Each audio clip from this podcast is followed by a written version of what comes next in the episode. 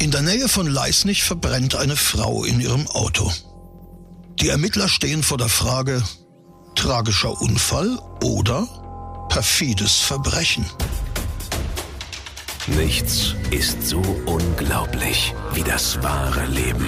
Hier ist Sachsens spannendster Podcast mit echten Kriminalfällen aus unserer Region. Nach Recherchen von True Crime Autor Henna Kotte. Aufgeschrieben und erzählt von Maximilian Reg. Hier ist Tod in Sachsen. Der Mordcast.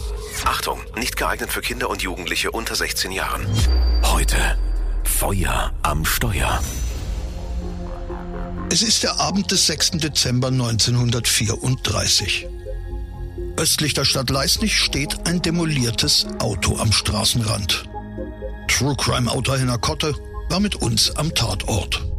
Heute stehen wir im Feld zwischen Eichhardt und Klosterbuch. Und hier an dieser Stelle stand am Nikolaustag 1934 ein PKW in Flammen. Zu abendlicher Stunde erhält der Bürgermeister überraschenden Besuch. Es ist der Eigentümer des brennenden Kraftwagens. Glücklicherweise hat er den Unfall überlebt. Kurz vor 21 Uhr erschien beim Bürgermeister von Eichert der Hosenhändler Paul Martin Keil in derangiertem Zustand und meldete, dass er einen Autounfall gehabt hätte. Er sei aus dem Wagen geschleudert worden. Seine Frau saß am Steuer und er sei bewusstlos geworden und als er wieder erwachte, habe er seine Frau nicht mehr retten können, denn sein Auto stand lichterloh in Flammen. Der vom brennenden Fahrzeug ausgehende Feuerschein hat bereits die Aufmerksamkeit einiger Bürger auf sich gezogen. Während der Bürgermeister von Eicher die Polizei informiert, eilen bereits Einwohner des kleinen Ortes an die Unfallstelle. Sie ist ja weithin sichtbar. Sie können jedoch den Fahrer nicht mehr retten. Es ist nach Aussage von Martin Keil seine Frau, sie ist bis zur Unkenntlichkeit verbrannt. Jede Hilfe kommt zu spät. Der Hosenhändler klagt indessen über Schmerzen. Kein Wunder nach einem derart dramatischen Unfall. Der verunfallte Hosenhändler Keil klagt über Kopfschmerzen und mit einem Taxi wird er ins Krankenhaus ins nahegelegene Leisnich verbracht. Als die Polizei an der Unfallstelle eintrifft, haben die Anwohner die Brandleiche bereits aus dem Auto geborgen und daneben im Stoppelfeld abgelegt. Es sind nur noch die Konturen eines weiblichen Körpers erkennbar. Es ist die Ehefrau des Hosenhändlers. Doch es gibt Zweifel am Unfallhergang. Martin Keil hatte behauptet, seine Frau sei zwischen 60 und 65 Stundenkilometer gefahren, als der Wagen ausgebrochen ist. Und der Baum, den der Wagen angefahren hat, das war so ein kleiner, im Wachstum begriffener, der ist nicht abgebrochen, sondern bloß gebeugt vor der Kühlerhaube des Automobiles. Es sieht nicht so aus, als wäre das Auto 65 Stundenkilometer am Unfallort gefahren. Die damaligen Ermittler verfügen noch nicht über die Experten und ausgefeilten Methoden, mit denen heute Unfälle rekonstruiert werden. Der automobile Straßenverkehr ist 1934 noch kein wirkliches Massenphänomen. Es gibt in ganz Deutschland nicht einmal eine halbe Million Autos. Die Kriminalisten müssen sich auf ihren gesunden Menschenverstand verlassen. Martin Keil schildert den Ablauf des Unfalles folgendermaßen. Er habe mit seiner Frau die Fahrerposition getauscht und als seine Frau den Weg von Eichert nach Klosterbuch nahm, sei der linke Vorderreifen geplatzt. Der Wagen brach nach links aus, sie habe gegengelenkt und dadurch seien sie in den Straßengraben geraten. Er sei aus dem Auto gefallen und sofort bewusstlos geworden. Seine Frau habe sich offensichtlich daraus nicht befreien können, denn als er aus seiner Bewusstlosigkeit erwachte, habe das Auto lichterloh in Flammen gestanden. Aus dem Krankenhaus in Leisnich kommen indessen eine gute und eine schlechte Nachricht. Erfreulich ist, dass der Hosenhändler Keil bei dem Unfall keinen Kratzer abbekommen hat. Nicht einmal seine Kleidung ist beschädigt. Die schlechte Nachricht, auch das passt nicht zum geschilderten Unfallhergang. Die Ärzte sagen eindeutig, er hat keine Verletzung, also keine Gehirnerschütterung und selbst die Bewusstlosigkeit zweifeln sie an. Die Ermittler folgen dem Weg des Wagens an den Baum. Zwischen Baum und Fahrbahn liegt ein Straßengraben. Die Erde der Ränder ist feucht und weich. Angesichts der angeblichen Geschwindigkeit von 65 Stundenkilometern müsste die Erde sehr viel stärker aufgewühlt sein. Wahrscheinlich hätte sich das Unfallauto dabei auch überschlagen. Doch davon ist nichts zu sehen. Durch den Graben führt nur eine gerade Reifenspur. Alles deutet auf eine deutlich geringere Geschwindigkeit hin. Weitere Zweifel ergeben sich an der Schilderung des Unfalls durch Martin Keil, dass er im rechten Winkel zur Fahrtrichtung aus dem Auto gefallen sein soll. Selbst bei der Geschwindigkeit von 60 Stundenkilometern scheint es unwahrscheinlich, dass sich der Verschluss der Tür gelöst hätte und er praktisch vom Beifahrersitz aufs Feld geschleudert sein soll. Keil hat dafür eine absonderliche Erklärung. Eine Explosion von Kraftstoff habe ihn aus dem Fahrzeug geschleudert. Doch auch für eine Explosion gibt es keine Hinweise am Unfallort.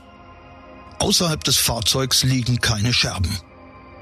Auch der äußerlich unversehrte Zustand des Hosenhändlers Keil spricht gegen eine Detonation. Keine Gehirnerschütterung, kein Knalltrauma, keine Brandverletzungen, nicht einmal Ruß auf der Kleidung. Die Ermittler sind sich mittlerweile sicher, dass der Mann ihnen eine frei erfundene Geschichte auftischt. Ihr Interesse gilt nun der Brandursache. Das Benzin im Fahrzeugtank kommt schon einmal nicht in Betracht. Obwohl der Tankdeckel fehlt, ist der Tank des Wagens noch unversehrt und gut befüllt, sagt Henner Kotte. In ihm befinden sich noch sieben bis acht Liter Benzin. Außerdem ist ein Vergaserbrand ausgeschlossen. Der Vergaser ist vollkommen intakt. Es gibt auch keine Hinweise auf einen elektrischen Defekt. Alle Kabel von der Batterie und die Batterie selbst sind in Ordnung. Es findet sich aber im Auto hinter Fahrersitz vor dem Rücksitz ein Benzinkanister. Der Benzinkanister wurde von Martin Keil am Vormittag gefüllt. Daran erinnern sich die Tankwarte. Und dort hat er auch den Verschluss des hinteren Tanks liegen gelassen. Hat der Hosenhändler seine Ehefrau selbst mit Benzin übergossen und angezündet? Dafür scheint es zunächst keinen erkennbaren Grund zu geben. Ein Mordmotiv scheint Martin Keil nicht zu haben. Er schildert sein Unternehmen, also er ist selbstständiger Hosenverkäufer, also Textilvertreter.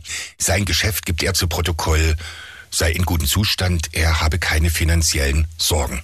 Und er schildert seine Ehe, die Beziehung zu seiner Gattin als ganz hervorragend. Es ist eine von Liebe geprägte Zweierbeziehung. Doch bei weiteren Befragungen im Umfeld des Ehepaars kommen pikante Details ans Tageslicht. Die Aussagen der Nachbarn und Kollegen widersprechen den Aussagen von Martin Keil.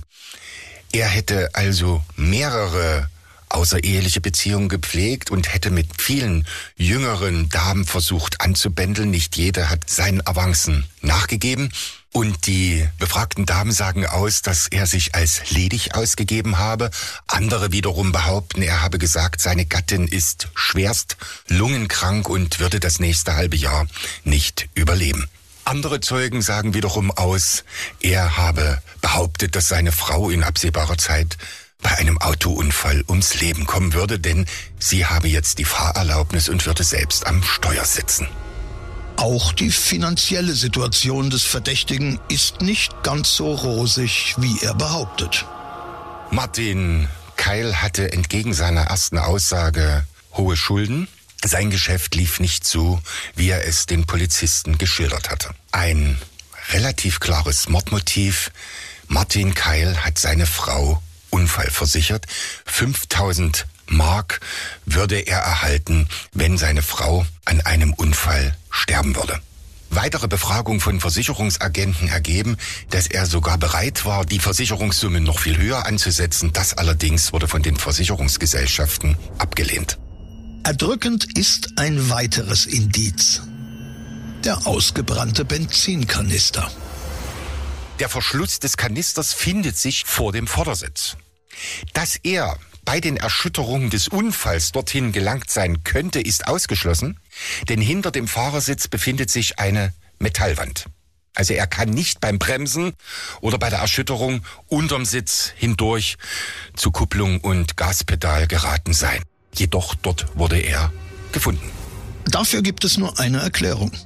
Kyle hat den Kanister aufgeschraubt, den Verschluss in den Fußraum fallen lassen, dann das Benzin auf seine Frau gegossen und den leeren Behälter hinter den Fahrersitz geworfen. Er hat also das Feuer am Steuer gelegt und den Unfall nur inszeniert. Obwohl er kein Geständnis ablegt, wird Martin Keil vor Gericht gestellt. Der Prozess findet in Leipzig vom Schwurgericht im Oktober 1935 statt.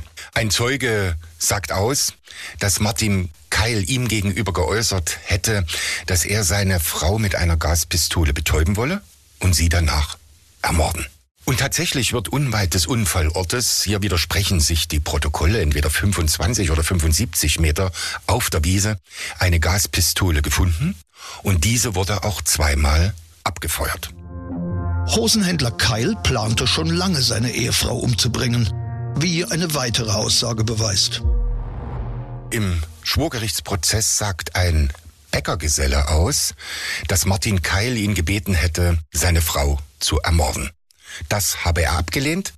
Daraufhin sei Keil mit dem Vorschlag gekommen, wenigstens die Leiche seiner Frau im Auto an einen anderen Ort zu verbringen und dieses dann anzuzünden. Für den heimtückischen und geplanten Mord muss der Angeklagte mit seinem eigenen Leben büßen, sagt True Crime Autor Henna Kotte. Und am 11. Oktober 1935 wird Martin Keil zum Tode verurteilt. Wann das Todesurteil vollstreckt worden ist, sagen die Akten nicht, aber es ist anzunehmen, dass er hingerichtet wurde. Tod in Sachsen, der Mordcast. Der Podcast mit echten Kriminalfällen aus Sachsen. Alle Folgen jetzt überall, wo es Podcasts gibt. Autor und Erzähler Maximilian Reg. Recherche True Crime Autor Henna Kotte. Tod in Sachsen. Der Mordcast ist eine Produktion von Regiocast, deutsches Radiounternehmen.